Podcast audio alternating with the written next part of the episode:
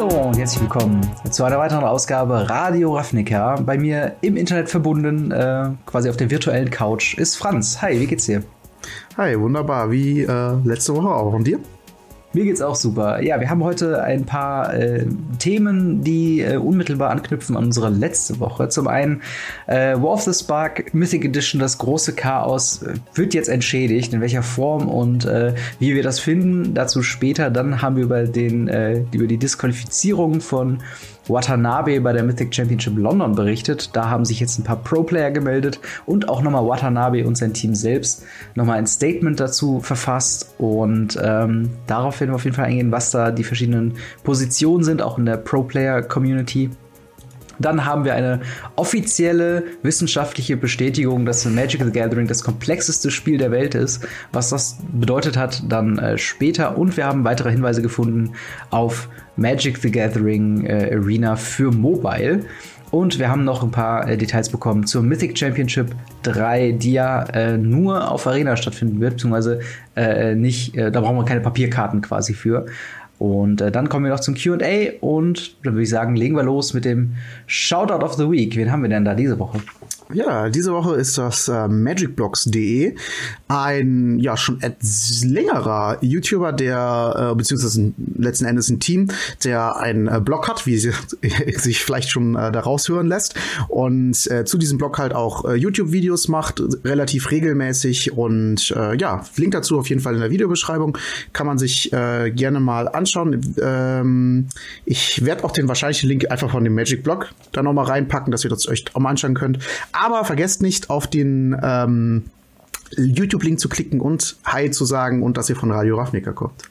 Genau, und dementsprechend gehen unsere Grüße auch an äh, magicblocks.de. Äh, sehr schöne Sachen, die er da macht, äh, auch auf dem Blog selbst. Ich sehe immer bei Twitter, wenn er äh, ein neuer ins Team kam, äh, wo dann die neuen äh, Profile quasi hochgeladen werden und es ist immer sehr, sehr spaßig, da sich durchzuklicken und das durchzulesen. Ähm, ja, dann würde ich sagen, gehen wir rein in die News. Ähm, War of the Spark Mythic Edition. Äh, ich glaube, wir haben es letzte Woche gesagt, äh, drei Millionen äh, Dollar verdient in sechs Minuten und alle sind sauer. Jetzt äh, wurden diese äh, ja, wütenden, wurde dieser wütende Mob ähm, ein bisschen besänftigt. Und zwar äh, bekommen sie gestern, äh, also zum Zeitpunkt der Aufnahme äh, vor sechs Stunden, wurde äh, über Twitter verkündigt, dass alle War of the Spark Mythic Edition Bestellungen, die gecancelt wurden am 1.5. noch, also ich glaube am selben Tag, wo die auch online gegangen sind. Mhm. Glaube ich, ja. Ähm, werden eine äh, ungeschnittene Foil-Sheet bekommen von allen Mythic äh, und Rare-Karten von War of the Spark. Also wirklich so eine, so, so wie so ein riesengroßes Poster, glaube ich, ne, ja. was halt so ja. schön einfoliert ist, wo ähm, ja alle Karten in Foil drin sein werden. Und ähm, das ist doch schon mal was, oder? Puh, das ist schon ziemlich groß. Also ich habe ja schon letzte Woche gesagt, dass ich ähm, so wie Wizards eigentlich mit dem Kunden umgeht, sehr gut finde. Und auch bei Facebook gab es da viel Diskussion, wo ich mich eingeklinkt habe. Und äh, du hast gerade eben auch von, von Leuten, die allen sauer sind, gesprochen. Ich war ja einer von denen, die nicht sauer waren, obwohl ich auch nicht sicher war, ob es jetzt bestätigt war, mein Kauf oder nicht. Ähm, ich kann halt einfach nachvollziehen, dass gerade wenn man sich auf so jemanden wie eBay dann äh, verlasst, verlässt, das ja eine riesen eine riesen Marke ist, ähm, na, selbst wenn selbst wenn also selbst, wenn selbst die das nicht hinbekommen mit ihrem mit ihrem äh, Shop, dann ja, muss das schon was heißen, dass wirklich äh, sehr krass nachgefragt ist. Die Ergebnisse daraus müssen jetzt natürlich letzten Endes gezogen werden und es darf natürlich jetzt nicht mehr vorkommen. Das, das sehe ich jetzt äh, wirklich so, weil das ist ja das erste Mal jetzt so gewesen, dass ähm, dass, dass das so schief in Anführungszeichen gelaufen ist, weil der Andrang bei der zweiten Mythic Edition, die auch schon über eBay Hasbro Toy Shop Seite ging, war ja nicht so groß und dementsprechend hat das da ja alles eigentlich geklappt. Ähm, und wie gesagt, Schlüsse müssen jetzt daraus gezogen werden, Fehler können passieren, das ist ja immer noch mein, meine Sicht der Dinge. Und wie sie jetzt wieder damit umgehen, das finde ich halt echt puh, krass. Also ähm, ich habe jetzt auf eBay gesehen, beziehungsweise auf Facebook Screenshots von eBay, wo jetzt diese Foil-Cheats verkauft werden für 500 Dollar plus, äh, als so von wegen hier, ich habe eine Bestätigung von Wizards bekommen, dass ich dieses Foil-Sheet bekomme, ihr könnt das gerne bei mir kaufen und äh, ja, damit äh, ist es natürlich auch krass, dass man quasi so 500 Dollar, wahrscheinlich Tendenz weniger, denn es werden ja sehr viele auf den Markt kommen, ähm, aber for free bekommt. Ne? Also man hat ja nichts mhm. dafür bezahlt. Das Einzige, was man dann quasi dafür bezahlt hat, sind die Zinsen des Geldes, äh, beziehungsweise die, die ähm, die Opportunitätskosten, dass man das Geld äh, in, äh, für die zwei Wochen oder was, bis das dann schon wieder zurück ist, das Geld äh, nicht für was anderes aufwenden kann, für, keine Ahnung, Wertpapiere oder, oder was auch immer. und das ist halt quasi die einzigen Kosten, die man letzten Endes hatte. Äh, und dafür dann einfach so ein Vollsheet zu bekommen, finde ich, finde ich krass. Also, da würde ich sagen, Hut ab, hätte ich auch sehr gerne gehabt. Mhm. Was sagst du denn dazu? Ja, also äh, ich bin ja tatsächlich, äh, ich habe ja letzte Woche sehr ähm, mich negativ über diese ganze Situation ausgeschimpft und ich bleibe auch bei dem Punkt, dass der Verkauf nicht so gelaufen ist und dass man sich hätte viel Ärger ersparen können, wenn man äh, die richtigen Entscheidungen hätte getroffen vorher. Ich finde es allerdings wirklich gut, dass man daraus jetzt auch wirklich wieder so ein bisschen äh, Entschädigung dann auch rauszieht und das halt tatsächlich jetzt auch nicht eine Promokarte ist, sondern man sofort klar sagt, so von wegen hier, äh, Leute, äh, ihr bekommt hier wirklich was von Wert. Ähm, wobei ich mir auch nicht unsicher, äh, wobei ich mir auch unsicher bin, dieses Vollsheet, kann man das denn aufmachen und die Karten da rausbekommen? Oder ist das quasi nur also so ein Sammlerstück, was äh, für Sammler primär ist? Also ich hatte sowas mhm. noch nie. Das ist, äh, ich, ich schick dir, ich schick dir gleich mal ein Foto davon. Ich habe auf der Grand Prix in Lille, da gab's die auch in der Preiswall zu, zu, zu gewinnen quasi. Da habe ich auch Fotos von gemacht, kann ich dir gleich gerne mal schicken. Mhm. Ähm, das ist letzten Endes wirklich so, so ein Sheet, was eigentlich von der Fabrik dann im letzten Schritt einmal gestanzt, glaube ich, wird ähm, ne, und, dementsprechend ausgeschnitten wird. Und dann sind die Karten quasi fertig. Das heißt, da ist schon Vor- und Rückseite alles fertig. Da ist eine Voll Vollschicht dann drüber. Mhm. Und ähm, ja, dann fehlt eigentlich quasi nur noch das Ausschneiden.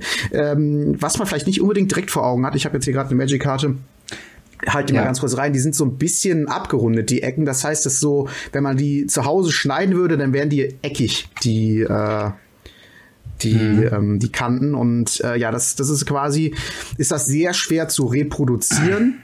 Und eigentlich ist es als Sammlerstück gedacht, aber es mhm. gibt auch ein paar Leute, die können das mit diesem abgerundeten Schneiden und schneiden die dann extra so ein bisschen schräg und verkaufen die dann äh, als Misscut und sagen mhm. dann dazu, hey, das ist nicht von der Fabrik so geschnitten, sondern von mir. Gibt es trotzdem Leute, die, äh, ja, gibt es trotzdem Leute, die das cool finden und dann für, für ihre Misscut-Deck oder so gebrauchen. Also theoretisch ist es auch möglich, die einzelnen Karten da irgendwie rauszuholen. Äh, mhm. Turnierlegal macht's die aber nicht. Also theoretisch dürftest du die eigentlich nicht spielen spielen. Sobald okay. jemandem auffällt, dass das nicht aus einer Fabrik kommt, sondern äh, von deinem Vollsheet, äh, würdest du ja sehr großen Ärger bekommen. Ja, ich sehe auch, also äh, jetzt weiß ich auch, was das quasi ist. Also ich dachte erst, es wären quasi Karten so aneinandergereiht und dann noch mal mit einer, ähm, ja, mit so einer, mit so einer quasi eingeschweißt. Das war mal, mhm. das war so der Punkt, so wie ich es mir vorgestellt habe, weil ich hatte mal bei bei äh, YouTube mal jemanden gesehen, der sich quasi so eine in Anführungszeichen Playmat aus, aus so Foil Basic Lands quasi dann dadurch äh, eingeschweißt uh. hat. Was eigentlich eine, coole, eine Idee ist. Idee, ja. aber halt äh, dadurch, dass es halt dann, ne, das ist halt so eine, so eine Schweißfolie und dann ist halt auch nicht so geil, dann drauf zu spielen. Aber immerhin eine nette ja. Idee gewesen. Äh, und ich dachte erst, das wäre sowas, aber nein, es ist dann wahrscheinlich einfach nur die Platten, die so aus der, aus der Druckerpresse wahrscheinlich rauskommen. Ja, das ist quasi so ein, so, ein, so wirklich, wie du gesagt hast, ja. eigentlich so eine Art Poster letzten Endes. Ja, ne? genau. Also das ist wirklich so ein Stück pa äh, Papier, ne? ganz viele mhm. Magic-Karten aneinander, noch nicht geschnitten. Ja, okay. Nee, dann äh, weiß ich da auch äh, jetzt quasi schon mal besser Bescheid, was da jetzt auf uns zukommt, beziehungsweise äh, auf die Leute, die dann äh, da Cancellation bekommen hat. Ich sehe auch gerade noch äh, jemand äh, in den Kommentaren unter diesem Post verlangt äh, nach einem Foil äh, Uncut Sheet äh, von den ähm, Japanese War of the Spark äh, alternative Art. Was dann auch direkt kommentiert wurde mit, okay, das ist jetzt einfach nur greedy as hell und ja. äh, ich meine allein die Liliana in Foil mit äh, alternativen Art ist momentan 1200 Dollar anscheinend. Also, es ist. Äh, Boah, die Japaner also, können sich echt glücklich schätzen. Die sollten mal alles aufkaufen, was geht. Ja, genau. Also, äh, aber auf jeden Fall, wie gesagt, ich finde ich finde diese Aktion an sich ganz gut.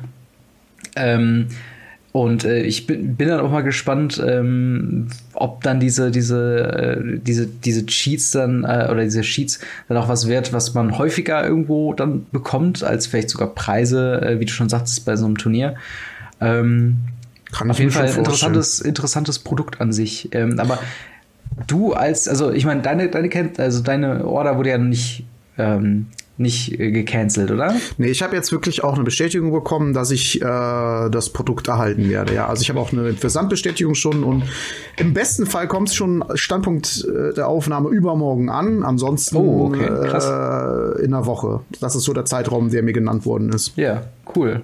Ja, dann ist es ja schon. Ist irgendwie krass. Irgendwie habe ich irgendwie die ganze Zeit gedacht, dass wir diese Mythic Edition wäre irgendwie erstmal noch eine Vorbestellung. Es dauert noch ein bisschen, bis die überhaupt da sind, aber die sind ja schon Nee, ready nee, die to ship schon quasi, da. ne? Genau, das schon. Aber das ist tatsächlich deutlich schneller als das letzte Mal. Ich glaube, das letzte Mal hat es zwei bis vier Wochen oder so gedauert, bis ich, bis ich die dann äh, erhalten habe. Da haben, da haben die, also es hat deutlich länger gedauert mit dem Versand einfach.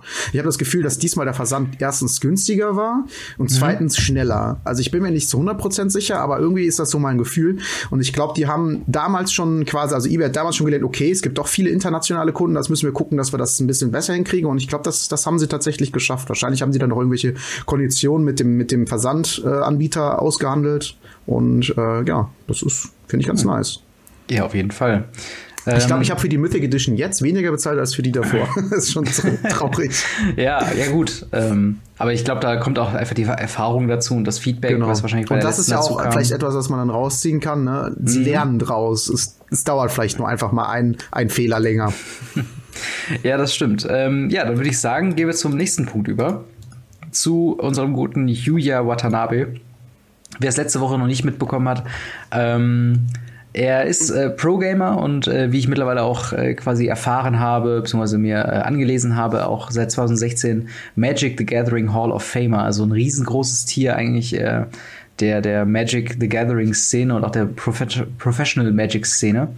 Und äh, zum einen ähm, haben wir ein neues Statement von ihm bekommen, ähm, wo er quasi nochmal die Situation aus seiner, äh, seiner Situation äh, erzählt. Also er sagt, er einfach halt, noch mal versucht zu erklären. Ne? Also das ist ja, Genau, der hat ja genau, quasi genau. genau. sowas schon gemacht, nur jetzt irgendwie noch mal. Ja, genau. Also, also bei dem einen ging es halt mehr um, um, das, äh, um das Direkte, von wegen, wie es aus seiner Sicht war. Und jetzt kommt halt mehr noch dazu, von wegen, hey, ich bin hier ein stolzes Mitglied der, der MPL und ähm, ich habe momentan die besten Jahre meiner Karriere als professioneller Magic-Player und ich bin auf jeden Fall sehr froh, Teil dieser Organisation zu sein. Ähm, und äh, ja, dann geht er halt noch mal über diese, diese Geschichte drüber und äh, stellt auch noch mal heraus, dass er in über zehn plus Jahre von seiner Karriere als professioneller Magic-Spieler niemals gecheatet hat. Zumindest nicht ähm, erwischt worden ist. Ich meine, das ist, äh, das ist ein legitimer Punkt. Und äh, dass er halt auch nicht mehr in der Zukunft äh, cheaten äh, wird. Äh, er hat hohen Respekt vor dem, äh, vor dem Spiel und äh, die, die Anerkennung der Magic Community. Und äh, ne, hat das alles blablablub, sagen wir mal so. das ist ein ganz tolles Spiel und äh, genau, das ist super wichtig für sein Leben ist. Auch seine, seine Aufnahme in die Hall of Fame 2016. Und ähm, dass er auch ein Erfolg, also dass er seine, seine Vorbildfunktion ähm, ja, anerkennt und äh, auf jeden Fall versucht, äh, den höchsten, die höchste Integrität äh, und, und äh, Sportsmanship, also, also Kameradschaft unter Kollegen oder so, ähm, aufrechtzuerhalten. Und ähm, ja, all sowas äh, bringt er quasi mit ein. Ähm, und er kann immer noch nicht ganz begreifen, was mit ihm passiert ist. Also laut seiner Aussage muss man dazu sagen, bei der Mythic Championship äh, in London. Und ähm, er war sehr enttäuscht und auch traurig darüber. Äh, die Richter haben seine Decks mehrmals äh, während des Turniers gecheckt. Und da war kein, äh, kein, kein Fehler irgendwie mit drin. Ähm, er hatte zwischendurch, das haben wir auch beim letzten Mal aufgearbeitet, äh, Sleeves äh, nochmal gechanged und äh, ich und er hat selbst keine Erklärungen, wie das zu seinen Sleeves passiert ist. Ähm, und er, er liebt dieses Spiel und würde auch niemals äh, und wird auch niemals äh, cheaten oder so noch nicht mal quasi ähm, vorhaben, also considering cheating äh, to win the game. Ähm, und äh, ja, das ist so seine Aussage. Also von wegen, er, er, er stellt sich so ein bisschen nochmal neben die eigentliche Problematik des Cheatens und sagt dann so von wegen, okay, ich bin mir selber nicht ganz sicher, äh, was da jetzt überhaupt passiert ist. Irgendwas muss da äh, wohl schiefgelaufen sein in seinen Augen.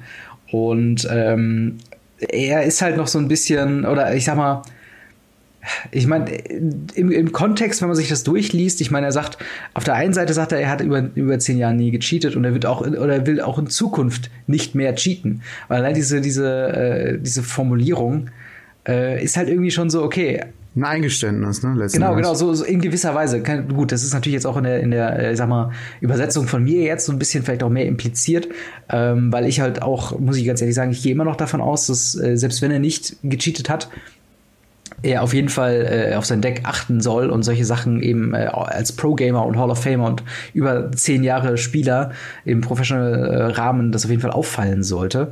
Mhm. Ähm, dazu, darüber hinaus gab es von seinem Team noch so, so ein ähm, quasi eine Abhandlung, wie so der Tag ähm, quasi passiert ist äh, für äh, in, in seiner äh, aus, aus den Augen äh, einfach ganz kurz abgehandelt Runde für Runde was quasi passiert ist ähm, von wegen dass die gefragten Sleeves in Runde 9, also es geht nur um Tag 2, wo das halt ganz passiert ist, in den Swiss Rounds von Runde 9 bis 11, dass da äh, die äh, markierten Sleeves gar nicht benutzt wurde. Ab Runde 12 wurde dann ähm, die, äh, wurden dann die Sleeves gewechselt. Äh, Runde 13 wurde Feature Match, also von wegen, ähm, äh, äh, also wurde sogar gezeigt auf Twitch, wie er dann quasi spielt. Und Runde 14 wurde dann am Anfang nochmal gedeckt checkt. Äh, und laut den Ausführungen von dem Team äh, wurde Julia erzählt, dass der Deck ist okay und äh, dass das Match eine, eine Time Extension bekommt aufgrund dieses Deckchecks. Und Runde 15 war wieder gezeigt on camera und ähm, ja, dann wurde, noch mal, äh, wurde er nochmal gefragt, seine Sleeves zu zeigen von dem Richter und anscheinend auch wieder hier wurde gesagt, dass es okay war. Und dann in Runde 16 wurde dann, äh, nachdem es in einen Unentschieden geendet hat, ähm, wurde dann äh, gesagt, äh, nachdem so ein bisschen Zeit äh, verstrichen wurde, dass er dann disqualifiziert wurde. Ähm, was halt dann auch, okay, jetzt, ich kann es auch so ein bisschen nachvollziehen von seiner Situation, wenn quasi mehr und mehr mhm. Richter sagen, okay, es war okay. Wir wissen aber auch nicht, wann dieses Marking stattgefunden hat, was ja auch noch ein wichtiger Punkt ist. Mhm. Ähm, von wegen, wir haben zwar jetzt hier die Aufschlüsselung, von wegen, es wurde gedeckt, check dann, es wurde gedeckt, check dann, es wurde gedeckt, check dann. danach kann ja auch immer noch das Marking passiert sein. Also das mhm. war ja jetzt auch kein. Dass er sich quasi halt sicher gefühlt hat. Ich meine, das ja. sind alles Implikationen, ne? Wir genau. wollen jetzt wirklich nichts unterstellen, das sind einfach nur Überlegungen, die wir jetzt anstellen. Genau. Aber theoretisch ne, hätte ja sein können, dass er dann sich denkt, okay, ich wurde so oft gedeckt checkt und so oft sogar meine Sleeve ex Sleeves explizit gecheckt, mhm. dann kann ich es jetzt machen, weil äh, es wird man nicht nochmal kommen. Genau, man ist ja auf der sicheren Seite so. Also, ja. äh, und man muss noch mal dazu sagen, äh, das Ganze wird auch äh, noch von offizieller Seite momentan weiter untersucht. Also deswegen halt diese, diese, äh, das, das weitere Statement, äh, dann diese Aufschlüsselung, wie der Tag aus Sicht von äh, Watanabe selbst äh, dann abgelaufen ist. Und das ist nämlich der Grund, warum jetzt, jetzt quasi alles mehr und mehr aufkommt, weil es halt äh, von, von der Pro-Seite aus, äh, von, von den Richtern und so noch äh, überprüft wird, gerade auch in Bezug auf weitere Bestrafungen von Watanabe. Ähm, wir haben allerdings auch äh, zwei äh, Pro-Player, die dann äh, hauptsächlich, ich glaube, ja, beide während des Livestreams, die sind ja beide auch äh, Magic Pro League Member, ähm, dann äh, sich äh, quasi ausgesprochen haben und gesagt haben, wie sie dann zu dem ganzen Sachverhalt äh, stehen. Und zum einen hätten wir da Ben Stark, der auch ein sehr, sehr äh, hoch angesehenes Tier ist ähm, in der Magic Community, äh, der quasi klipp und klar sagt, äh, jegliche äh, Verschwörungstheorien von wegen, dass jemand anderes äh, ähm, ihn irgendwie äh, gesetupt hat, also, also quasi ausgeliefert hätte in gewisser Weise, mhm. findet er absolut lächerlich. Ähm, und auch der, der Fakt, dass drei von den äh, vier Tronlands jeweils markiert sind, ist halt was, was auf jeden Fall ein kluger Cheater machen würde. Und ähm, genau so würde er halt auch, also er würde, wenn Watanabe cheatet, würde er auch auf jeden Fall nicht darauf sagen, also würde er auf jeden Fall nicht sagen, dass er so plump wäre und alle Tronlands äh, quasi markiert hat, sondern halt wirklich drei von vier ist genau das, was man braucht, um quasi äh, genug Informationen zu bekommen über sein Deck, welche Karte man als nächstes zieht und wo die Lands quasi liegen. Mhm. Und äh, sagt dann halt auch so von wegen, er hat äh, Watanabe äh, zehn Jahre lang als Pro-Player äh, ähm, respektiert und das macht er jetzt nicht mehr. Für ihn ist er äh, permanent gemarkt als äh, ein Cheater, weil er sich jetzt im Nachhinein auch nicht sicher sein kann, wo er denn auch noch gecheatet hat, wo er vielleicht nicht aufgefallen ist, was du auch eben ja. schon meintest. Also ich finde, das ist halt immer noch, den Standpunkt finde ich natürlich sehr krass. Finde ich auch gerade krass, das als Pro-Spieler äh, mhm. quasi sich so, so zu positionieren, weil damit zieht man definitiv auch Hass von manchen Leuten auf sich.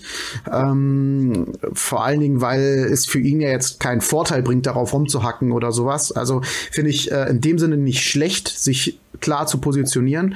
Allerdings finde ich im Zweifel immer noch für den Angeklagten. Das heißt, ich bin mir immer noch nicht sicher, ob er wirklich gecheatet hat auch wenn es nur ein Prozent ist, dieses eine Prozent könnte zutreffen mhm. und dann würde man ihm echt Unrecht tun. Allerdings bleibe ich nach wie vor auf dem Standpunkt, dass er halt einfach auf sein Deck achten muss und äh, sein Deck, dein Deck war gemarkt und damit ist ein DQ auf jeden Fall in Ordnung. Man muss halt irgendwie gucken, ähm, dass man da, und da bin ich jetzt froh, dass ich kein Judge bin oder jemand, der da verantwortlich oh ja. bin, äh, einfach gucken, dass da äh, fair mit umgegangen wird. Also im Sinne von, ähm, dass man halt alle Faktoren berücksichtigt, auch dass das vielleicht mhm. nicht absichtlich passiert ist oder dass das vielleicht nicht selber war, was vielleicht echt nur ein ganz, ganz, ganz, ganz kleiner Prozentsatz an Wahrscheinlichkeit ähm, von dem Ganzen ausmacht, aber trotzdem ja sein könnte, dass man ihm jetzt nicht ähm, einfach dann trotzdem un unfair äh, gegenübertritt.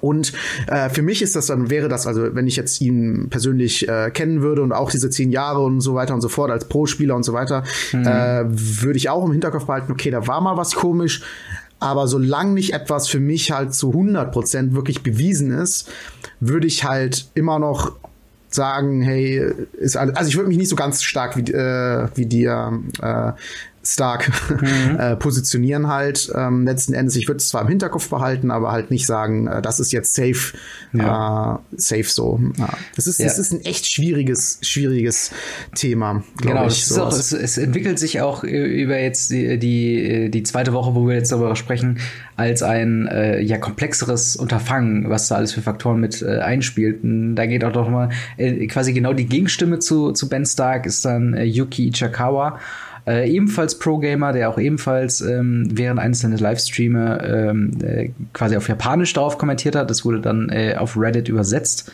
Ähm, und er sagt auf jeden Fall, äh, ich werde jetzt hier nicht alles durchgehen, aber von wegen, dass er nicht glaubt, dass äh, Watanabe quasi ein Cheater ist. Äh, er ist einer der besten Spieler in der Welt und ähm, er ist auch jahrelang bekannt als einer der besten und äh, cleanest Gentlemen in the game quasi. Äh, also von wegen, da, da, wenn man gegen ihn verliert oder wenn man gegen ihn gewinnt, dann hat man sich auch verdient. Das ist jetzt kein äh, ähm, irgendwie, dass dann Time ausgenutzt wurde oder sowas in der Art, sondern es ist halt wirklich ein professioneller Spieler, der die Sachen immer gut durchgesetzt hat.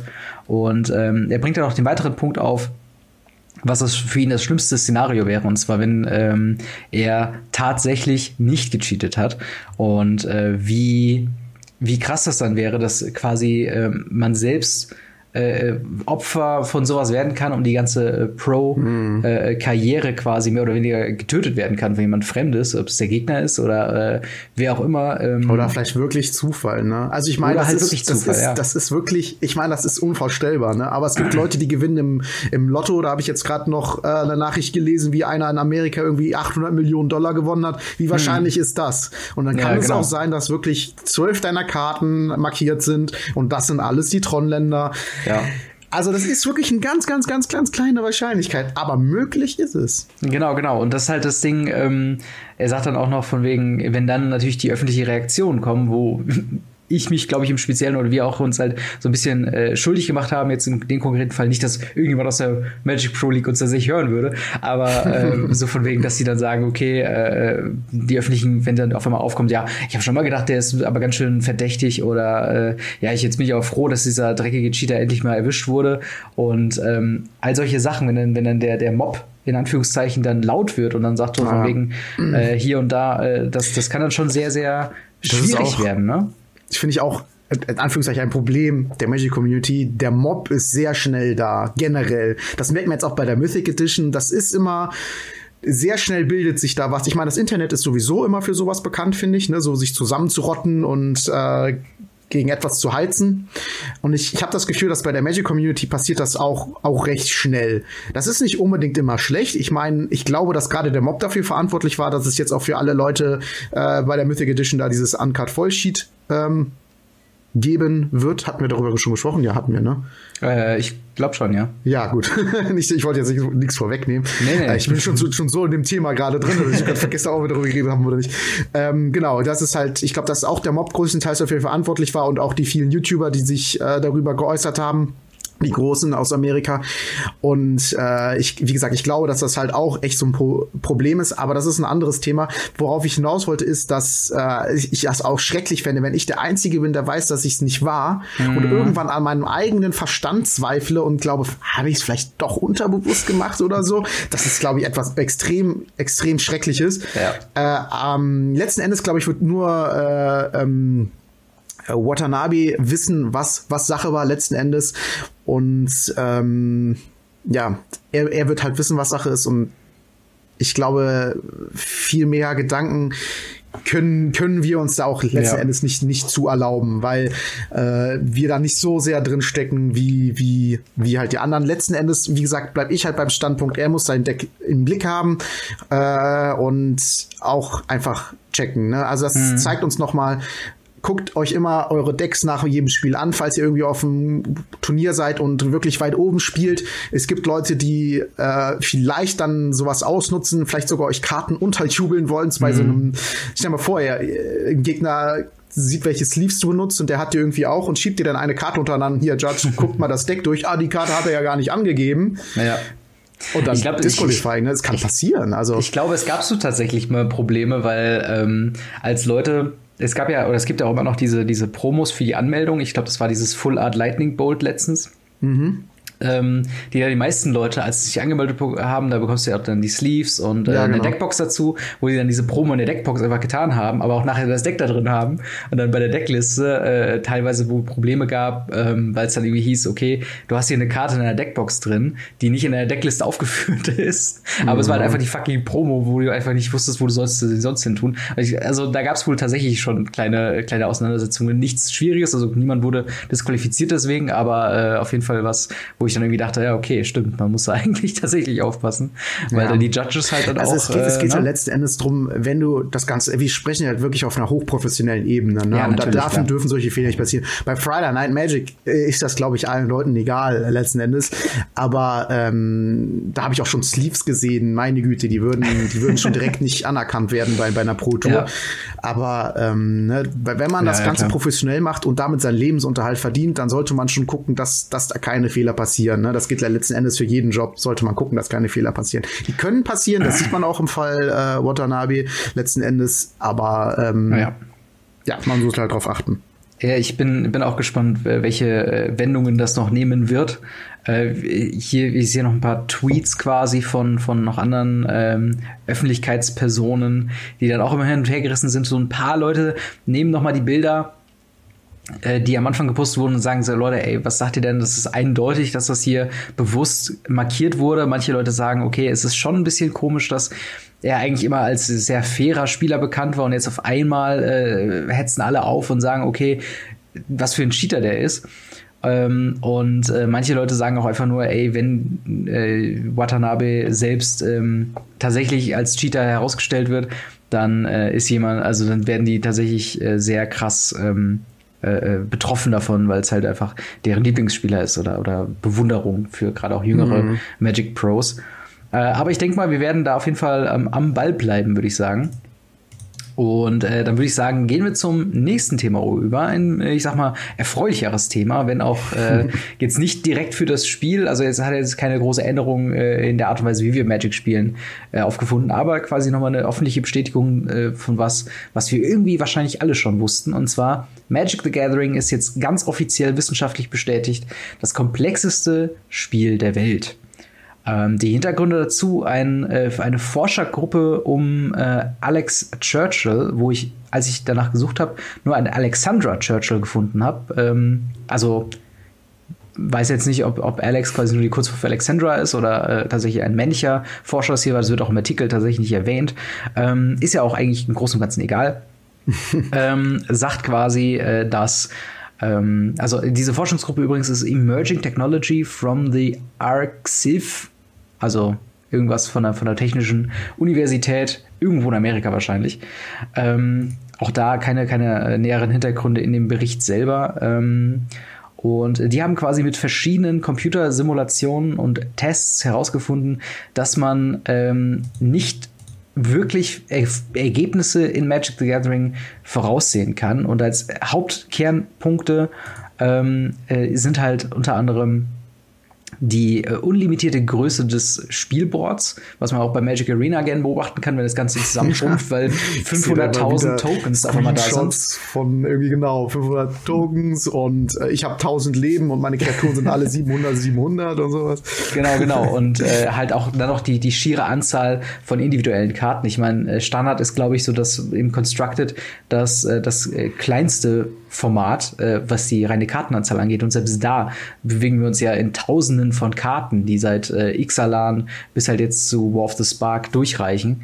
Ähm, und äh, dementsprechend, es war einfach nicht möglich für dieses Forscherteam, ähm, ein, ein äh, Ergebnis tatsächlich vorauszusagen. Und dementsprechend äh, haben sie festgestellt, dass Magic the Gathering eine non-trivial Complexity, also eine nicht triviale Komplexität mit sich bringt, was ich mir dann nur noch so im Kontext des Berichts quasi äh, äh zusammenreimen konnte, als ähm, dass es halt, es, es gibt natürlich Spiele, die durchaus dann komplex sind und die auch äh, sehr komplexen Rahmen haben, aber dort ist es halt dann irgendwann äh, einfach nur irrelevant, ich, ob du glaub, runter, 500.000 hast.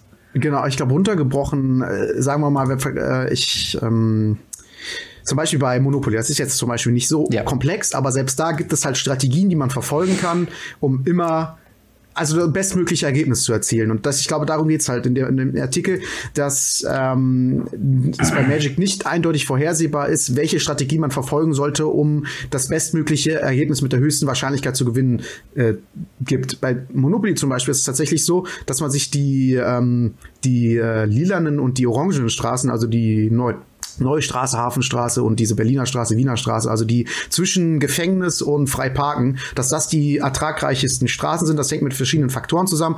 Erst, erstmal kann man da halt günstig Häuser drauf bauen und äh, dadurch, dass man ins Gefängnis kommt und durch andere Karten, die führen einen sehr oft in die Nähe dieser Straßen und deswegen, wenn man die kauft, hat man eine höhere Wahrscheinlichkeit zu gewinnen. Und bei Magic ist es nicht so, dass man sagen kann, hey, baut euch das und das Deck und dann habt ihr die höchste Wahrscheinlichkeit äh, zu gewinnen, äh, wenn ihr dann noch die und die Karten Karten äh, in der und der Reihenfolge spielt und so. Und dadurch, dass dann Magic einfach so komplex ist in der um, im Umfang und in der Art zu spielen auch, war es dem Team offensichtlich nicht möglich, mhm. da so eine gewinnbringende Strategie herauszufinden. Genau. Sie haben ja, ich, ich habe gerade nochmal in den, in den Bericht selber reingeguckt. Äh, es geht tatsächlich im Vergleich zu äh, tatsächlichen äh, Spielen, die auch gespielt werden. Hier zum Beispiel äh, wird Schach erwähnt und zum Beispiel die prozentuelle Chance, dass Weiß einen gewissen Vorteil über Schwarz hat, weil da der erste Zug quasi drauf geht. Ähm, und äh, ich, solche, solche äh, Voraussagungen oder, oder solches lässt sich einfach für Magic the Gathering nicht wirklich äh, anstellen, weil es so viele verschiedene ja. Archetypen gibt, so viele verschiedene Strategien, um die sich äh, Decks bauen äh, oder, oder bauen lassen. Dann spielt ja auch noch Glücken teilweise ein Faktor. Und genau, genau. gerade bei gerade bei Schach ist es ja auch echt, das ist ja ein Traum für einen Computer, kann ja, ja. perfekt simulieren. Habe ich auch noch nie geschafft, bei Schach gegen einen Computer zu gewinnen. Selbst auf einfachstem Schwierigkeitsgrad. ähm, ja, ja, ich meine, theoretisch ist es für einen Computer echt einfachste Rechenleistung da, äh, zu sagen, hier, das und das ist jetzt der bestmögliche Zug.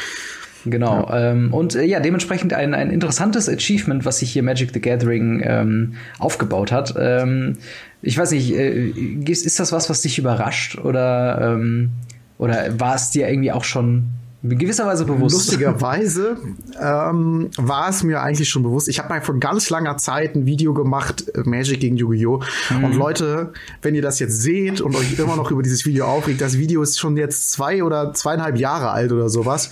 Und meine Kenntnisse damals von Yu-Gi-Oh! waren dann zu dem Zeitpunkt auch noch was älter, auch wenn ich sie mhm. nochmal aufgefrischt habe, Grundrecherche und so weiter und so fort da habe ich schon gesagt, dass Magic super komplex ist und es gibt, es gab letztens von einer Woche oder so noch mal einen Kommentar, ja, aber Yu-Gi-Oh! ist ja auch super komplex und das kann man so gar nicht sagen. Doch, seht ihr ja jetzt. Das ja, ist genau. das komplexeste Spiel der Welt. Und, und also ich hab's, ich hab's mir schon, ich hab's mir schon äh, gedacht und ich, dadurch, dass ich mich damals auch so ein bisschen damit beschäftigt habe, äh, war es mir eigentlich schon bewusst. Aber ich finde es cool, dass das jetzt nochmal so von offizieller Seite von einem Forschungsteam bestätigt wurde.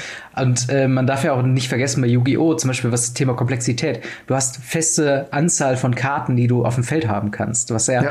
Bei, bei, bei, bei Magic komplett weg ist. Also ich glaube, du kannst so fünf, fünf Monsterkarten und irgendwie fünf Zauber- oder Fallenkarten ja, gleichzeitig genau. auf dem Feld haben. Das habe das hab ich auch, das habe ich da auch angesprochen. Genau. Aber nein, die Yu-Gi-Oh! Leute wissen es ja immer besser. ja, genau. Und ich, man muss auch dazu sagen, um den Yu-Gi-Oh! Leuten so ein bisschen entgegenzuwirken, beziehungsweise zu sagen, komplexestes Spiel heißt ja auch nicht unbedingt bestes Spiel.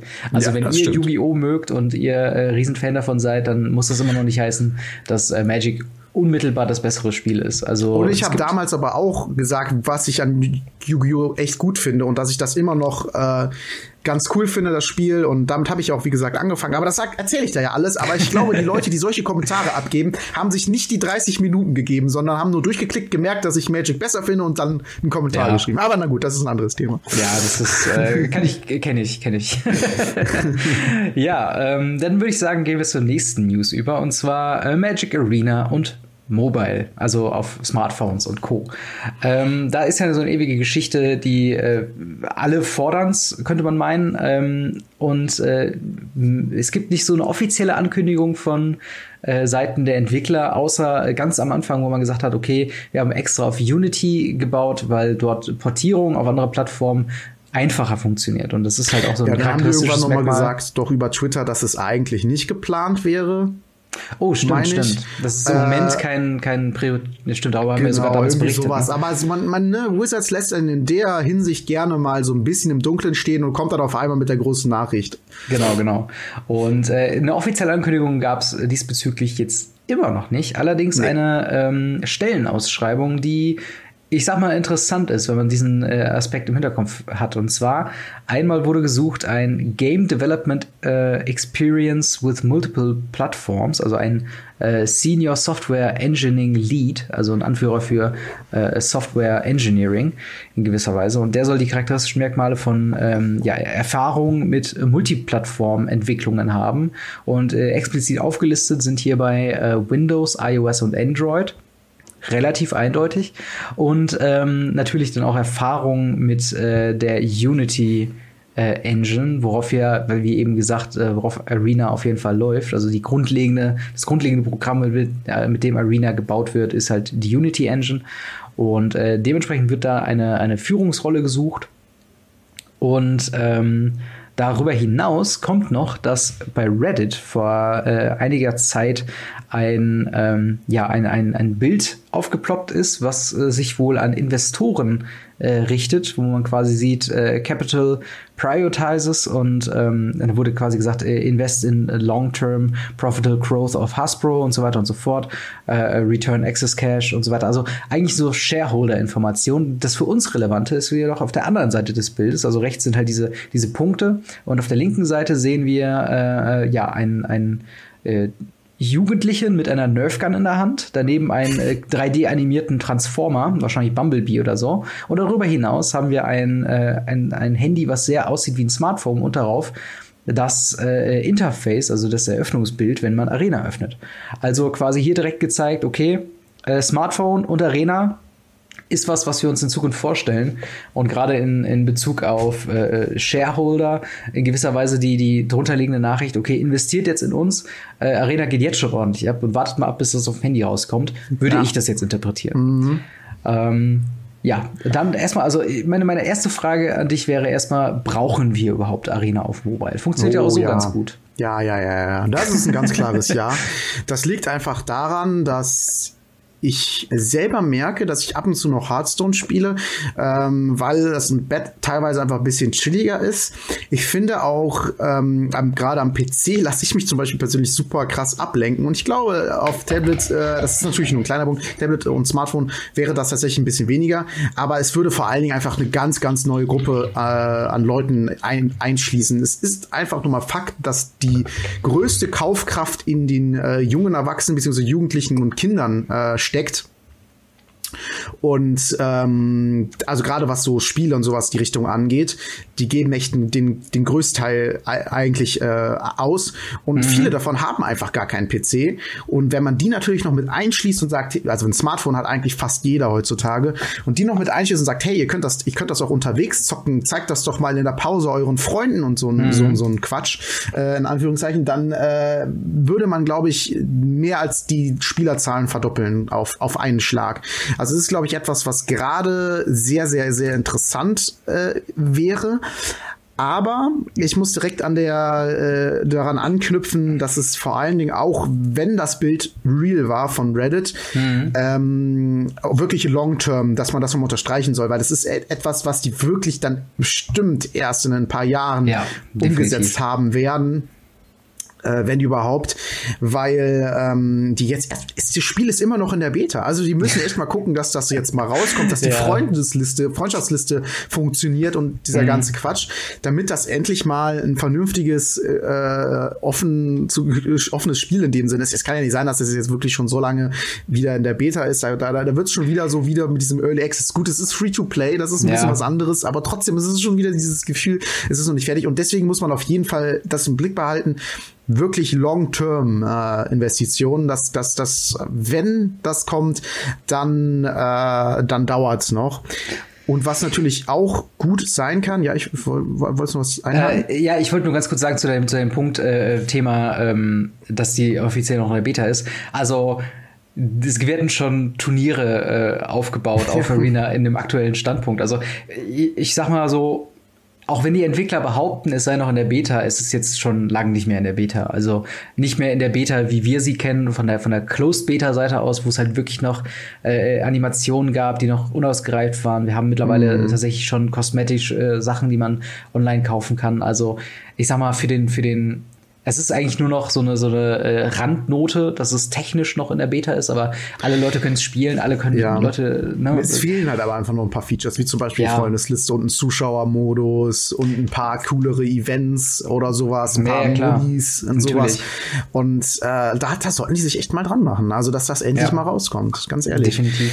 Ähm, und da muss man natürlich an dem Punkt noch mal einhaken und sagen, äh, wofür das Ganze auch gesucht werden könnte, ist einfach das, das Spiel, was ja schon länger für, für äh, Handy angekündigt worden ist, ist äh, Velos Reach, das genau. so ähnlich, es ist quasi eine Mischung aus Hearthstone und Magic letzten Endes darstellt, ähm, dass man quasi Magic spielt, aber in einer abgespeckten Form, angepasst fürs Handy, äh, also quasi einen, wirklich ein Magic Hearthstone-Klon mhm. in irgendeiner Form. Und äh, dafür kann das Ganze natürlich auch gesucht werden. Und dann, wenn die damit fertig sind, können die, sie, können die Entwickler auch äh, noch länger bleiben mit einer Jobaufsicht, halt, äh, äh Aussicht auf äh, Magic Arena Mobile, was dann vielleicht in fünf Jahren kommt. Das ist so meine Einschätzung von dem Ganzen. Ja, auf jeden Fall. Ich muss allerdings auch sagen, ich verstehe diese Entwicklung von Valor's Reach nicht unbedingt, wenn man, äh, wenn jetzt doch alle Zeichen auf ein Magic Arena für Mobile quasi hindeuten, weil das, also auch wenn es ein anderes Spiel ist, also dass es anders konzeptioniert ist und man könnte es vielleicht vergleichen mit den äh, ähm, äh, hier Spielbrett-Varianten von Magic the Gathering Themen, also dieses äh, Arenas of the Planeswalker und sowas äh, ich, ich verstehe es irgendwie nicht, dann zwei ähnliche Spiele zu entwickeln, die mhm. äh, dann auch ähnliche äh, Märkte bespielen. Und das ist halt dann irgendwie so das Ding. Ich, ich, ich ja, ich, ich, ich glaube, halt, das ja, ich habe auch die Befürchtung, dass diese, dass diese äh, Entwicklung vielleicht dann eher in die Richtung gemeint ist, dass Valor's Reach vielleicht sogar auf den PC kommt. Ähm, ja, das kann und, gut sein. Ne, und dass halt eben kein Arena für Mobile kommt. Ja, also ich, ich kann mir das trotzdem auch parallel vorstellen, was äh, daran liegt, dass das Spiel einfacher sein wird, Velos Reach, ähm, mhm. sehr einsteigerfreundlich und dass es vielleicht Leute an, an Arena ranführen soll. Hier, probiert das mal aus, das ist ganz cool, das könnt ihr auch unterwegs spielen. Äh, dass es quasi so eine Art Übergang ist, sowohl zeitlich, also das dauert noch bis Magic Arena auf Smartphone ist, also spielt mal das Spiel auf dem Smartphone und wenn ihr zu Hause seid, könnt ihr ja Arena zocken, aber auch ähm, später dann als, als ähm, Schwierigkeitsgrad-Überbrückung. Also, dass man quasi mhm. ähm, die Möglichkeit hat, etwas zu spielen, was ein bisschen einfacher ist wie Magic, aber Magic trotzdem darstellt, ähm, also einfach die Hemmschwelle so ein bisschen, bisschen zu vermindern. Gerade mit Hinblick auf dem Thema, was wir vorher hatten, Magic komplexes Spiel der Welt. Mhm. Dass man da etwas hat, was ein bisschen einfacher ist, wo äh, selbst wenn man richtig, richtig gut ist, äh, es einfacher ist zu spielen ähm, äh, und man nicht so oder so nicht gegen irgendwelche richtig krassen äh, äh, Spielmus verliert, weil man jetzt irgendwie nicht weiß, dass man äh, besser vielleicht mit zwei Kreaturen blockt und da, dass das überhaupt möglich ist. Oder so, weißt du, so, so ja, ja, einfach als Schwierigkeits- und Zeitüberbrücker, Schwierigkeitsgrad und Zeit, Zeitüberbrücker, könnte ich mir das auch parallel vorstellen. Trotzdem gebe ich dir recht, dass das eine extrem komische Sache ist, zu sagen, hey, äh, wir machen ähnliche Spiele und äh, also es klingt für mich nach ganz vielen offenen Baustellen und äh, so typisch deutsche Autobahn, mach doch mal bitte erst eins fertig und dann mach die nächste Baustelle auf. Ja, genau. Also ich bin da auch mal gespannt, was da noch, noch weitergehend äh, quasi zu kommen wird, sowohl was Bellas Reach angeht, was äh, oder halt auch eben Arena auf Mobile. Ähm, eine dringende Frage, die ich tatsächlich noch, äh, die ich dann hätte, was, was Arena angeht, wie wollen sie das halt umsetzen, dass es nicht zu, äh, zu viel auf dem Bildschirm wird, weil mhm. so ein Handybildschirm, gerade meiner, ist nicht besonders groß und ja, äh, ich denke halt, wow, gerade Thema 500 Tokens irgendwie von Celestia oder so, äh, ist halt dann schon. Und auch, dass das dann auch äh, läuft. Ne? Also genau. gerade wenn es so viel wird, dann wird es ja auch auf einmal anspruchsvoll ja. äh, für, für, fürs Handy, einfach für, für die Hardware. Und äh, dass das läuft, das wird schwierig. Das wird wirklich schwierig. Aber ich glaube, dass es in irgendeiner Form umsetzbar sein wird. Wie, weiß ich nicht, ist aber auch nicht mein Job. das stimmt, da würden wir äh, von äh, Wizards wahrscheinlich bezahlt werden, wenn es denn so äh, wäre. Mhm. Ähm, ja, dann würde ich sagen, gehen wir noch kurz auf äh, die Ankündigung, wie man denn sich qualifiziert für die Mythic Championship 3 die, äh, wir hatten da äh, ganz am Anfang, als diese ganze neue Mythic Championship Geschichte die Pro Tour quasi ablöst, haben wir schon mal kurz darüber berichtet, dass es ja dann so teils, teils sein wird. Die eine Hälfte wird klassisch wie die Pro Tours ablaufen, die andere wird über Arena ablaufen. Und ähm, ja, wir haben jetzt äh, quasi unsere noch, noch, weitere Details bekommen, wie das denn alles mit dem ähm, Qualifizieren ablaufen wird. Und zwar die Top 1000 Mythic Ranked Player äh, in Constructed oder Limited auf Arena werden ähm, vom März und April quasi qualifizieren sich für das Mythic äh, Qualifier Weekend am 25. und 26. Mai. Äh, das wird, wie gesagt, zwei Tage stattfinden. Äh, am ich ersten Tag. Katze, ist das korrekt? Ja, ja, genau. Die, nice. die habe ich eben schon kurz in die Kamera gehalten, weil sie wollte unbedingt auf meinen Schoß und gekrault werden. Dementsprechend wird hier so ein bisschen laut geschnurrt. Ähm, ja, genau. Day One äh, ist ein äh, Feature, äh, also, also wird nur ich muss, ich muss sie mal kurz wegtun, sie lenkt ein bisschen zu sehr ab. ähm, wird, äh, Moment, ähm, Genau, wird quasi so ein, so ein, äh, wird ein Bracket sein, wo jeder äh, acht Wins oder zwei Losses bekommt. Ähm, und äh, am ersten Tag wird äh, Traditional Constructed gespielt und davon die Top 128 Spieler werden in Day 2 kommen und über E-Mail weitere Details bekommen. Im zweiten Tag dann, äh, soweit man sagt, wird dann über äh, ja, Direct Challenges werden dann äh, three, äh, seven Rounds of Swiss Play im Best of Three Traditional Constructed gespielt, also so wie wir es halt von den klassischen Pro Tours kennen, nur halt keine äh, 15 bis 16 Runden, sondern tatsächlich nur äh, sieben. Und dementsprechend alle, die dann äh, 5-0 oder 5-1 bekommen, werden, äh, also nach Runde 5 oder 6, werden automatisch sich qualifiziert haben. Die äh, restlichen 16 Spieler werden dann halt, je nachdem wie der äh, Rekord war, beziehungsweise wie die Tiebreakers waren, äh, sich qualifiziert haben für halt die Mythic äh, Championship. Und äh, genau, das Ganze äh, soll auch einen gewissen Anreiz haben. Der, also das, der gesamte Preispool äh, wird äh, 750.000 Dollar sein, was immer noch wir, wir, also rekordmäßig ist natürlich nicht der höchste Betrag, den wir bisher schon hatten, aber, aber gerade für so, ein, für so ein nur Arena-Turnier äh, halt schon ordentlich. Und gerade der erste Platz bekommt 100.000 Dollar. Äh, der zweite Platz 80.000 Dollar und selbst Plätze Meine 25 Güte. bis 52 bekommen noch 7.500 Dollar. Also es ist schon ordentlich. Ähm, die Mythic Championship 3 selbst wird äh, live gebroadcastet auf twitch.tv slash magic und äh, Day 9 wird es wieder hosten. Der hat es ja schon bei der äh, Invitational äh, gemacht und ähm, ja, das ist äh, auf jeden Fall äh, interessant. Achso, bei diesem Mythic Championship werden äh, auf jeden Fall auch äh, die 36 ähm, äh, Moment, ähm, ja. nee, die, die 36, also die 32 Magic Pro League Member plus die äh, bisherigen äh, Mythic Championship äh, Gewinner, äh, unter anderem Andrew Allenbogen, Ellie, äh, Alan Wu, Ben Hull und Gregory Orange. Äh, die bieten quasi 36 und dann aus diesem Arena Pool werden 16 Plätze dann dazu gepackt und die kristallisieren sich halt aus den Top 1000 Mythic Players ähm, dann heraus. Ja. Ganz schön viel Text quasi, um sich äh, eine 100.000 Dollar äh, Nase zu verdienen hier. Aber wie, ja, wie findest du denn diese Voraus, äh, diese, diese Umsetzung dann? Ähm, ich glaube, dass es noch der Fall ist, dass man sich gerade für diese MCQ-Geschichte äh, frei anmelden kann.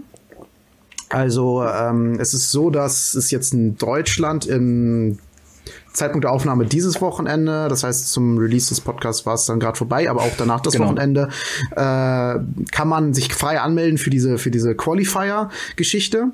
In Paper ähm, ich glaub, ne? Genau, es ist Paper. Offensichtlich werden sie Standard machen. Das liegt auch einfach da. Ich glaube, die haben die Möglichkeit, das selbst auszuwählen. Ich bin mir zwar nicht 100% sicher, aber theoretisch ja. Aber wegen der ganzen WPM Premium Store Geschichte kriegen die Leute die, die Stores ja mehr, wenn man Standard spielt. Deswegen, mhm. also es wird Standard sein letzten Endes, äh, was man da spielen muss aber hat halt die Möglichkeit, als normaler Spieler dahin zu gehen, sein, Test, äh, sein äh, Können zu testen und zu schauen, äh, was abgeht. Das ist, glaube ich, einmal im JK Store, wo ich ja auch schon mal war, und einmal im Dülmen bei dem Trader Online, also zwei bekannte Stores letzten mhm. Endes, zwei große Stores, ähm, wo man halt sich äh, ausprobieren kann. Und ich finde das ganz cool, dass man da eigentlich, also eigentlich fände ich es ganz cool, wenn da man immer äh, so sich anmelden kann, weil das erstens dafür sorgen würde, dass sich echt viele Leute anmelden, was den Stores natürlich zugute kommt. Und es würde äh, ja auch äh, dafür sorgen, dass man jetzt nicht hart jedes Wochenende irgendwo grinden muss, damit mhm. man auf die Punkte kommt. Ich habe mal geschaut, ähm, ich glaube 500 Punkte sind so angezielt, die man braucht äh, und die, man kriegt halt Punkte für jedes Friday Night Magic. Genau, diese Planeswalker-Punkte, ne? Genau. Äh, ich, äh, die heißen jetzt, glaube ich, Mythic-Punkte, aber wie dem auch sei, ist ja auch egal. ja. Und ähm, ich hatte 420, das heißt, ich hätte jetzt nicht genug gehabt, um äh, zu spielen, obwohl mhm. ich zum Beispiel bei der Card Market Series war, was ein Premium-Event war, was man mal fünf Punkte bekommen hat. Und äh, ja, oft auf dem Friday Night Magic, aber ich versuche es echt häufig zu spielen, schaffe es aber halt auch nicht jede Woche.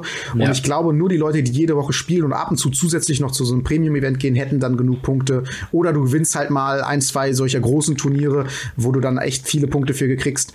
Äh, aber ansonsten musst du halt echt ein bisschen grinden. Und das ist halt so, boah, was ich ein bisschen schwierig finde, weil Magic ist und bleibt für die meisten ein sehr kostspieliges und zeitspieliges Hobby und ähm, es ist schwierig, da wirklich zu gucken, dass man wirklich jede Woche das machen kann. Deswegen finde ja. ich so, wie es jetzt ist, recht cool und fände cool äh, in mehrerer Hinsicht, wenn das äh, so bleiben wird. Und Leute, nehmt die Chance wahr, wenn ihr mal Bock habt, kompetitiv zu spielen. Äh, Gibt es zwei große Standorte, wie gesagt, in Deutschland. Äh, sollte nicht allzu weit weg sein von den meisten. Und äh, nehmt die Chance wahr, wenn ihr könnt. Ja, auf jeden Fall. Ähm, ich finde auch, ich finde auch vielleicht 500 Planeswalker-Punkte pro Saison, also die muss man sich ja quasi auch jedes Mal wieder neu verdienen. Ja. Finde ich auch ein bisschen happig. Also ich glaube, da so eine Grenze von, ja, jetzt ist natürlich Haarspalterei, was jetzt die Punktanzahl tatsächlich sein soll. Aber so gefühlt so 300 wäre schon, glaube ich, im machbaren Bereich, selbst für jetzt nicht Leute, die äh, große Turniere grinden, äh, dann auch drauf zu kommen. Und du hast immer noch die Garantie, dass die Leute einigermaßen regelmäßig zumindest Magic spielen und jetzt nicht die, die absoluten äh, Casuals quasi sind, die sich dann dafür anmelden. Äh, aber wie du schon sagst, äh, ich, mir, bei mir steht ja noch die, äh, mein erstes ähm, kompetitive große Event noch an. Ähm, aber da werde ich auf jeden Fall auch mal die, die Augen drauf haben. Ähm, dieses Wochenende schaffe ich es leider nicht. Äh, es ist leider zeitlich ein bisschen, da doch kurzfristig, habe mich ein bisschen überrascht, ähm, dass es dann schon soweit ist. Aber generell die Mythic äh, Qualifier ist quasi äh, was, ähm, was man auf jeden Fall mitmachen kann. Gerade wenn es halt einer der wegen großen kompetitiven Turniere sind, die man halt noch in Deutschland machen kann. Ähm, und von daher, ja, auch diese, diese äh, Arena-Geschichte äh, ich habe noch nicht mal Mythic erreicht, also die Top 1000 äh, ist dann auch das, das nächste Ziel, wenn man das halt dann irgendwann noch erreicht hat. Und äh, aber ich bin gespannt, wie dann die Übertragung stattfinden wird ähm, und vor allen Dingen, äh, ob das dann ob das dann trotzdem noch irgendwo äh, quasi vor einem Publikum stattfinden wird oder ob man quasi sagt, okay, wir setzen uns jetzt hier einfach nur in unser, unser Studio in den äh, Woods of the Coast Headquarters und kommentieren das einfach. Ähm, also auf jeden Fall sehr viele Punkte, wo ich denke, okay, das könnte auf jeden Fall interessant sein, ähm, das auf jeden Fall weiter zu beobachten und auch gerade die Rolle von Arena im, im kompetitiven Rahmen noch sehr interessant zu sehen. Ähm, ein Punkt, den ich halt, dass ich noch witzig fand, ist, dass du äh, dich auch qualifizierst als Top 1000 Limited auf Arena, wobei ja Limited kein Format sein wird, was man bei dem Qualifier selbst spielt. Hm. Ähm, und da wahrscheinlich Vor auch der Grund, weil man noch gegen Bots draftet wahrscheinlich. Ja, vor allen Dingen ist das Limited ja auch dann dieses Best of One Format, nur womit man ja, quasi genau. Rang aufsteigen kann. Das klassische Limited für Edelsteine gibt ja gar keine Rangpunkte, was ich auch total ja. komisch finde. Aber ja, na gut, das ist ein anderes Thema. Ja, genau. dann würde ich sagen, gehen wir zum Q&A über. Was ist denn da die erste Frage, die wir bekommen haben? Äh, der Benny Werner hat auf YouTube gefragt, was haltet ihr davon, äh, euch ab und zu Gäste in den Podcast zu holen? Äh, Stichwort magicrock.de, die Jungs sind, hätten meiner Meinung nach auch einen Shoutout verdient. Äh, ja, gerade zum zweiten Punkt haben wir ja, haben wir ja gemacht. Genau. also, äh, Interessante Meinung. Der Meinung waren wir auch. und zum ersten Punkt, das haben wir eigentlich auch schon länger in Planung, mhm. uns mal ab und zu Leute zu holen, ähm, mit denen wir gewisse Dinge besprechen können. Aber es ist immer ein bisschen kompliziert, das zeitlich hinzubekommen. Es ist immer schon schwierig für uns zwei was zu finden, ja. äh, einen Termin und ähm, das ist so ein bisschen die Hemmschwelle, die wir zurzeit haben. Deswegen, äh, ja, ist, ist in Planung, müssen aber echt schauen, wann wir das hinbekommen letzten Endes. Genau, wir haben ungelogen schon eine Liste von äh, tatsächlich eine Handvoll Leute äh, zusammengefasst, wo wir sagen, okay, das wäre interessant, mal mit die anzufragen wegen einem, äh, wegen einem Interview oder dass die halt mal beim Podcast mit dabei sind. Es liegt halt wirklich meistens an den zeitlichen Verordnungen, dadurch, dass wir halt selbst äh, ja alle noch Vollzeit äh, was neben diesem Podcast machen dass wir uns da leider nicht äh, äh, quasi ja. voll drauf stürzen können und sagen, okay, wir, wir haben uns jetzt mal drei Tage freigeschaufelt, um äh, quasi nur die Vorbereitung zu machen. Ähm, dementsprechend, wie du schon sagst, bei uns ist es schon mal schwierig, dann wird schon mal kurz ja. vor knapp aufgenommen. Ähm, aber auf jeden Fall was, was wir in Zukunft vorhaben. Und äh, ja, die, die Magic Block Jungs, ey, äh, Hammer Content, den die Haus raushauen. Dementsprechend nochmal äh, Shoutout. Geht dahin, sagt mal hi von Radio äh, Ravnica und auch liebe Grüße von uns an die äh, Jungs da draußen. Ihr macht einen super Job. Ähm, dann würde ich sagen, gehen wir zur, zur zweiten Frage, auch unter dem äh, letzten äh, YouTube-Video von Victor äh, Fox. Wo bestellt ihr denn Einzelkarten und habt ihr eine Lieblingsseite? Hast du eine Lieblingsseite? Äh, ja, also ich bestelle Einzelkarten sehr gerne über Card Market. Liegt mhm. einfach daran, dass es eigentlich ein gerade in Deutschland keine großartige Alternative dazu ja. gibt. Ähm, der Vollständigkeit halber sei gesagt, dass man zum Beispiel auch bei Miracle Games oder bei Trader Online, das sind jetzt so Seiten, wo ich äh, weiß, dass man auch Einzelkarten bestellen kann. Allerdings würde ich persönlich sagen, das bietet sich hauptsächlich an, wenn man irgendwie einem eine Karte oder so noch fehlt und eh was da bestellt, dann kann man das vielleicht noch mitbestellen, einfach wegen den Versandkosten.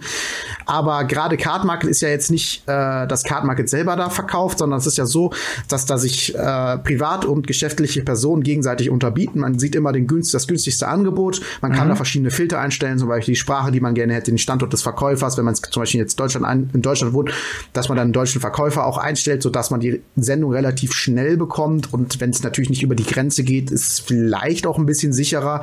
Ähm, und äh, ja, also wie gesagt, da gibt es eigentlich, wenn man wirklich sich ein komplettes Deck oder sowas oder mehrere Einzelkarten äh, bestellt, gibt es da eigentlich keine großartige Alternative zu. Und nein, ich bekomme kein Geld dafür, dass ich das jetzt sage, sondern das ist wirklich meine Meinung. Ja. Ich habe auch schon ganz am Anfang ein Video darüber gemacht, wo ich meine Einzelkarten bestelle. Mhm. Und äh, da gehe ich auch hauptsächlich auf, auf Card Market ein. Ebay ist auch meistens doppelt so teuer. Das sind dann für die ja. Leute. Ich kenne einen Kumpel von mir, der hat da ganz viel gekauft und dann habe ich ihm gesagt, hey, es gibt aber auch eine Seite, da kann man die ganz gut kaufen, die Karten. Und er dann so, oh Mist, ich habe für alle meine Karten doppelt so viel ausgegeben, wie ich da hätte bezahlt. So.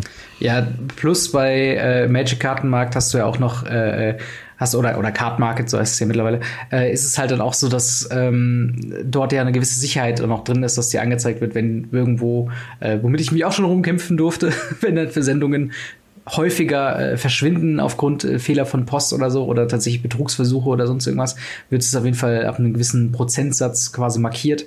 Dementsprechend hast du da auf jeden Fall die Information auch über den Käufer, wenn du irgendwo was kaufst, äh, dass es dann auch legitim ist. Äh, mhm. Ich finde halt auch die, die, diese Herangehensweise an, äh, also finde ich zum Beispiel besser als, ich glaube, im amerikanischen Markt ist ja mehr eBay so das, was wir und also äh, erfüllt halt mehr die Funktion von, von Card Market, wie wir es hier ja. in Deutschland kennen. Und dort haben halt diese, diese großen ähm, äh, äh, großen Seiten dann dort das sagen, was halt Preise sind und dann gibt's halt äh, Card Kingdom und andere Sachen. Wundert, ne? Ja, aber auf der anderen Seite, ich habe mir auch schon manchmal überlegt, sowas als Alternative zumindest zu haben, wäre auch ganz interessant, wo du einfach quasi yeah, auf die Seite klar. von einem, von einem äh, großen Händler gehen kannst und sagen kannst, hier diese Deckliste und du kriegst das alles, musst einmal Versandkosten zahlen und nicht fünfmal oder so. Mhm. Äh, und das sind quasi so ein paar Punkte, wo ich halt manchmal schon denke, äh, boah, Card Market, das ginge auch möglicherweise besser. Auf der anderen Seite äh, habe ich auch die Möglichkeit, dort äh, Sachen zu verkaufen, was man äh, bei, bei Card Kingdom dann auch nur beschränkt hat und mhm. dann auch, du kannst ja den Preis zum Beispiel nicht mitbestimmen, für welchen Preis du dann Sachen einlieferst. Und ähm, dementsprechend, also das sind so die, äh, das ist so die Seite, wo wir beide auch hauptsächlich uns aufhalten und gerade ähm, was auch ganz oft einfach ein Wertemaßstab ist für, wenn es um Tauschen geht, von wegen, wie viel ist da die Karte wert, äh, der erste Preis äh, deutscher Händler und so weiter und die und die Sprache. Und äh, dementsprechend äh, super zum Vergleichen, super zum, zum Kaufen ja. und auch zum Verkaufen. Die nächste Frage kommt von Twitter, wie ich sehe. Äh, genau, mit einem genau. sehr coolen Namen von Ed Frittenfett. Was hat der denn gefragt? Äh, genau, ich habe gerade noch mal, ich habe äh, die in unseren, in unseren Aufzeichnungen jetzt nur äh, paraphrasiert. Die, die eigentliche Frage war äh, genau, und zwar, sag mal, wenn eine Kreatur 1-1 mit Death Touch äh, und Menace äh, hat, also wenn ich eine Kreatur habe, stirbt dann nur der erste Blocker oder beide? Hatte die Diskussion letzte Woche oder am letzten Küchentisch dazu eine Diskussion. Ähm, und ich habe, also das hat er mir tatsächlich nicht, also hat er mich als, als PM quasi gefragt. Und äh, ich hatte auch schon darauf geantwortet. Äh, und ich meine, dass es halt dann auch so gilt, Death Touch gilt auch nur, wenn äh, Schaden an eine Kreatur angerichtet würde. Äh, also wenn diese Menace-Kreatur da eine 2-1 wäre und du würdest den Schaden 1-1 verteilen auf beide Blocker, würden beide Blocker sterben. Dadurch, dass aber nur ein Death Touch Schaden verteilt werden kann, äh, würde das allerdings nur auf eine Kreatur umgehen. Äh, der, der zweite Block an sich hat da nicht viel mit zu tun. Ich hoffe, ich hab, genau. bin mit meiner Einschätzung auch richtig, oder? Ja, das, okay. ist, das ist genau richtig. Also eine 1-1-Kreatur Death Touch, also erstmal so, wenn von zwei Kreaturen äh, geblockt wird, weil die hat ja offensichtlich, äh, hast du damit angegriffen, die hat Menace, das heißt, die muss von zwei geblockt werden. Ähm, bestimmst du die Reihenfolge der Blöcke. Das heißt, du darfst sagen, wem du zuerst Schaden zuweisen möchtest. Mhm. Man muss bei Magic immer tödlichen Schaden zuweisen. Das heißt, du kannst nicht in dem Segment sagen, äh, in dem Schadensegment sagen, ähm, ich möchte, äh, wenn, wenn ihr jetzt, sagen wir mal, die hätte keinen Death Touch und die hätte, wäre zwei, dann könntest du nicht sagen, ich mache da einen drauf und da einen drauf. Mhm. Ähm, sondern du musst tödlichen Schaden zuweisen. Das heißt, du musst der ersten Kreatur den kompletten Schaden zuweisen, bis die sterben würde. Äh, bei Death Touch gilt halt die Regel, ein Schaden ist, ist tödlicher Schaden und deswegen könntest du sagen, ich mache einen Schaden auf den, obwohl der vier Toughness hat und, und einen Schaden auf den anderen, obwohl der vier Toughness hat und äh, das wäre dann jeweils tödlicher Schaden. Also genau richtig gesagt, also eine 1-1-Kreatur mit Death Touch kann äh, nur eine Kreatur töten. Ähm, du, du selber als Angreifer bestimmst aber die Reihenfolge der Blocker und somit die Kreatur, die stirbt. Alles klar. Dann äh, haben wir noch eine letzte Frage vom äh, Mario. Die ist gut auf YouTube. Und zwar, wie wäre es mit einer Petition, um Esper Control zu verbieten? also. Finde ich, finde ich cool. Ja, finde ich, find ich gut. Also ich, ja, jetzt, äh, ähm, Ganz kurz zum Kontext, der, der Kommentar war jetzt nicht unter dem Podcast von letzter Runde, sondern unter einem äh, Upload von einem Stream von mir. Äh, und da habe ich mich äh, äh, sehr darüber aufgeregt, dass ich wirklich, das war die Metagame Challenge, woran ich mich versucht hatte, so was so ein Modus war bei, bei Arena, wo man quasi, wenn man, ich glaube, sieben Wins und null Losses hat, kann man 5000 Gold und 30 Booster quasi sich erspielen. Da habe ich mich mal ein bisschen versucht. Bin auch ja, solide weit gekommen, sage ich mal. Ähm, also hatte meistens tatsächlich meine, meine Kohle wieder drin. Und äh, da bin ich halt so oft gegen Esper Control gekommen und habe ja gesagt so, mein Gott, jetzt muss ich mir hier schon wieder mein Control Sideboard hier reinpacken. Und es war, also ich habe Madu Engel gespielt, also auch nicht das kompetitivste Deck, ich weiß, aber in meinem Sideboard hatte ich halt äh, vier Resses und äh, zwei Davriel, also äh, komplett Discard. Das hat manchmal funktioniert, manchmal eher weniger. Und in den Fällen, wo es nicht funktioniert hat, äh, habe ich mich dann äh, sehr negativ Esper Control dann äh, ausgesprochen. Aber äh, ja, ich weiß nicht, wie, wie findest du das Deck momentan wieder? Ist es dir negativ aufgefallen? Um ähm, also ich sag mal so, bei Paper ist das was, was anderes. Ja, da spiele ich eigentlich gegen alles gerne. Das ist, habe ich kein Problem mit, wenn der Gegner Burn spielt und ich schnell tot bin oder so. Da muss man auch überlegen, hey, wie mache ich das und so. Bei Arena finde ich das immer so anstrengend, wenn man gegen Control-Decks spielt, die einfach so lange dauern, äh, bis man dann das, bis das Match dann entschieden ist und so. Das ist immer so langwierig und äh, Ja, selbstverständlich ähm, als Scherzfrage wahrscheinlich gemeint, ja. aber äh, ich, ich äh, würde das natürlich jetzt nicht eine, eine Petition starten.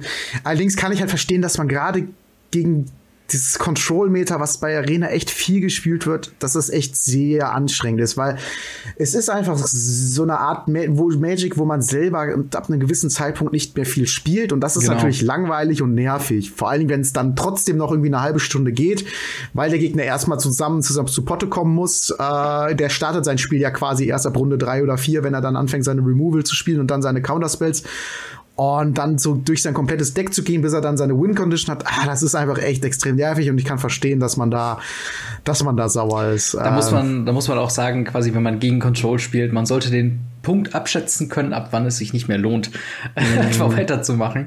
Ja. Weil dann, äh, also meistens gebe ich dem Ganzen, äh, also einen Punkt vor War of the Spark, weil man, okay, wenn Teferi liegt und drei Runden ich nichts dagegen machen kann, ist vorbei. Ähm, heutzutage ist es tatsächlich noch ein bisschen was anderes, weil die Esper-Decks äh, mehr, äh, mehr Creatures spielen mit Hostage Taker und äh, äh, Deputy of Detention und ähm, Thief of Sanity und sowas. Und da reicht mir halt auch schon ein, zwei Angriffe, gegen die ich nicht viel machen kann, wo ich dann auch sage, okay, da bin ich dann auch schon draußen. Und klar, das gerade der kleine Teferi ja. ist auch ein sehr, sehr problematischer Fall. Ja, der ist nervig. Der ist ordentlich ähm, nervig. Ich glaube, gerade das ist ein ganz wichtiger Punkt, den du gerade ansprichst. Ähm, und zwar ist es bei Arena echt früher der Fall, dass man aufgeben sollte als mhm. in Paper Magic. Paper Magic ist es so, da kannst du ja immer noch gucken, äh, dass du gewinnst oder halt einfach zu Ende spielen, weil du hast ja noch Kollegen, die gerade spielen und solange du jetzt gerade nicht im letzten Match bist, wie auch immer, also wie da da ist das so, du du hast nicht ja komm schnell zum nächsten Match und gucken, ob ich mhm. da gewinne, sondern da wartest du halt bis das nächste Match erst stattfindet und bei Magic Arena kommt halt drauf an, wie hart du grinden möchtest, aber trotzdem Zeit nutzen, ist es oft so, dass du ab einem gewissen Punkt sagst, okay, es lohnt sich nicht mehr, es lohnt sich jetzt ein neues Spiel zu starten und da vielleicht in der Zeit zwei Spiele zu gewinnen, in, in der Zeit, wo ich jetzt hier, die ich jetzt hier vergeude und trotzdem verliere. Das heißt, bei Arena ist, glaube ich, der Punkt echt einfach früher erreicht, wo man aufgeben könnte, äh, ja. um tatsächlich auch einfach schneller die Ladder hochzukommen. Und vor allen Dingen, ähm, dazu kommt noch, äh, also gerade, also ich bin primär Best of Three Spieler, äh, äh was äh, so gerade gut Metagame Challenge war jetzt halt nur mal Best of Three und ähm, da muss man wirklich sagen, okay, seid vorbereitet, wenn also seid euch eurer Stärken und Schwächen bewusst. Zum Beispiel das Engeldeck funktioniert super gegen oder meistens super gegen Agro, wenn es einigermaßen läuft. Ne? Man kann immer die falsche Hälfte seines Decks ziehen äh, und weniger gut gegen Control. Deswegen habe ich halt wirklich sechs Plätze in meinem Sideboard designiert für das äh, Control-Matchup, wo ich weiß, okay, mhm. sämtliches Creature Removal raus, äh, so Sachen wie Tokatli Honor Guard äh, raus, brauche ich hier nicht. Jetzt kommt halt wirklich nur äh, hier Duress und Davriel rein oder äh, weiß nicht, Ixalans Binding oder äh, äh hier D-Spark oder sowas. Also wirklich, äh, seid euch eure, eure Sideboards bewusst und dann kann man auch gegen Control mal eine Runde gewinnen. Aber es ist ein sehr starkes Deck ähm, und es ist aber kein unfaires Deck, muss man dazu sagen. Es ist kein ja. Nexus of Fate Deck, wo man denkt, ach, das ist ja, einfach Also nochmal, um die Frage zu beantworten, nein. Also ich, ich fände, glaube ich, die Idee ganz nett, einfach nur um zu sehen, wie das Ergebnis ist. aber äh, natürlich nicht. Also es ist ein legitimes Deck. Ähm, aber interessanter Punkt, der da aufkam. Äh, in dem Sinne würde ich sagen, äh, sind wir auch schon durch mit dem Podcast. Ähm, wie immer äh, würde ich äh, mich über äh, eure Kommentare oder würden wir uns über eure Kommentare, über eure Fragen, über eure Themenvorschläge und jetzt auch äh, quasi Vorschläge für andere Shoutouts quasi freuen in den Kommentaren bei Facebook, bei Twitter, bei YouTube, bei Instagram. Ähm, und äh, ja, dann würde ich sagen, äh, vergesst nicht bei Magic Blocks mal vorbeizuschauen. Liebe Grüße vom äh, Radio Afrika Team und dann würde ich sagen, vielen Dank für eine weitere Woche Radio Ravnica. Jo, gerne. Auch danke. Bis zum nächsten Mal. Haut rein. Ciao. Ciao.